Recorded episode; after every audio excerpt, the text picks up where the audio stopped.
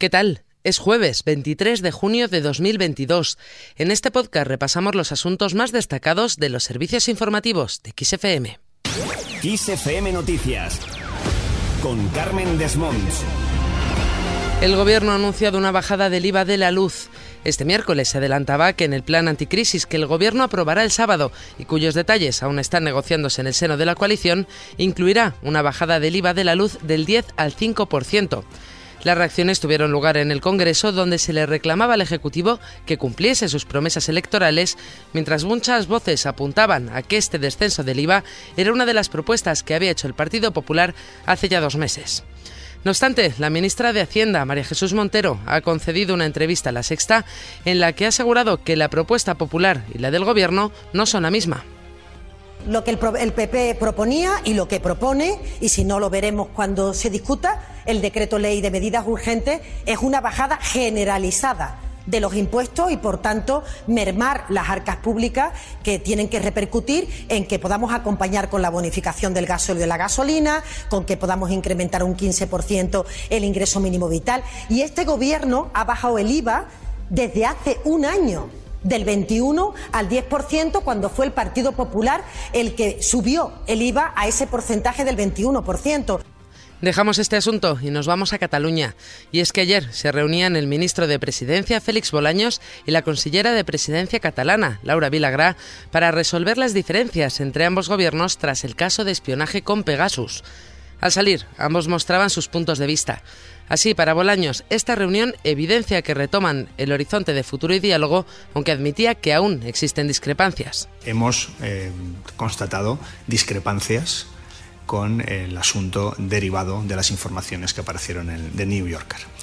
Eh, es verdad que yo le he recordado a la consellera cuáles han sido las medidas que hemos adoptado desde el Gobierno de España. Nosotros tenemos un interés compartido, que es esclarecer los hechos y en eso el Gobierno de España ha trabajado.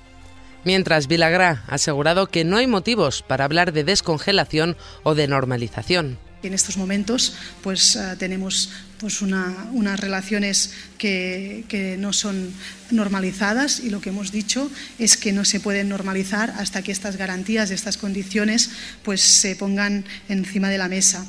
Eso sí, Vilagra ha adelantado que tan pronto como sus agendas lo permitan, se reunirán el presidente del Gobierno, Pedro Sánchez, y el de la Generalitat, Pere Aragonés, y ha ido más allá. Ha asegurado que esa reunión tendrá lugar antes de que finalice el curso político. Hemos acordado esta reunión entre presidentes que se va a realizar con toda probabilidad antes del final de este ciclo político, o sea, antes de vacaciones. Cambiamos de tema para hablar de Ucrania y es que avanza hacia el estatus de candidato de la Unión Europea. El camino de Ucrania, así como el de Moldavia, hacia el estatus de candidato a la Unión Europea, llegará hoy a un punto clave. Y es que los 27 jefes de Estado y de Gobierno de la Unión se reúnen este jueves y mañana viernes en Bruselas en una cumbre europea en la que se espera que voten a favor. El presidente del Consejo Europeo, Charles Michel, ha adelantado que se posicionará a favor de que ingresen en la Unión Europea. El presidente ucraniano Volodymyr Zelensky se ha adelantado a esta decisión de la Unión diciendo que confía firmemente en que le concederá el estatus de candidato a Ucrania. Zelensky ha apuntado que la concesión del estatus supondría un momento muy importante en la historia del país. Asimismo, ha señalado que esto supondrá un gran impulso motivacional para los soldados del país en el marco de la guerra con Rusia. Precisamente este conflicto ha provocado que se sigan adoptando medidas contra Rusia. Tal y como ha anunciado un funcionario de la Casa Blanca, los líderes de la próxima cumbre del G7 en Alemania anunciarán nuevas medidas para presionar a Rusia por haber invadido Ucrania. Seguimos hablando de Estados Unidos porque su presidente Joe Biden se va a reunir con Felipe VI y con Sánchez.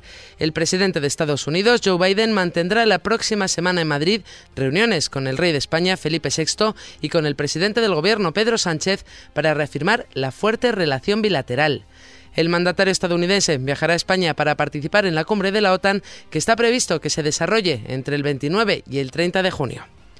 Más cosas, el caso sospechoso de ser cólera no lo es finalmente. Así lo ha asegurado el Ministerio de Sanidad tras realizar un análisis exhaustivo sobre la dolencia de una niña que levantó la sospecha en Toledo.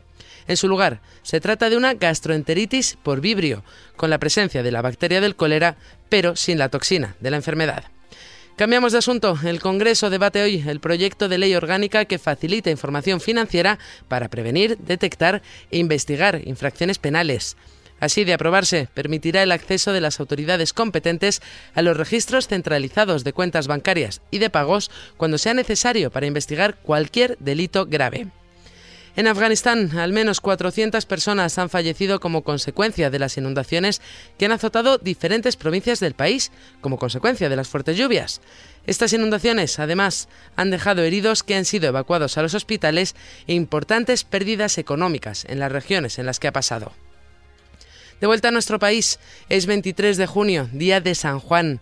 Por eso, las playas volverán a arder este 23 de junio y habrá multitud de hogueras por el país y barbacoas, churrascadas y sardinas, tanto en Coruña como en Barcelona o las playas de Valencia. En la ciudad coruñesa, esta fiesta ostenta desde 2015 la distinción de interés turístico internacional. Y terminamos con música.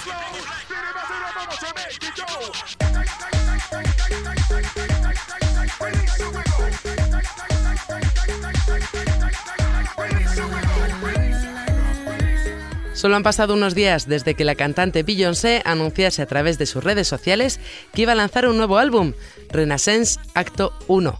Si bien todavía falta algo más de un mes para su estreno, la cantante ya ha lanzado un adelanto, esto que escuchamos, que se llama Break My Soul. En menos de 24 horas desde su publicación, esta canción ha superado los 5 millones de reproducciones en YouTube.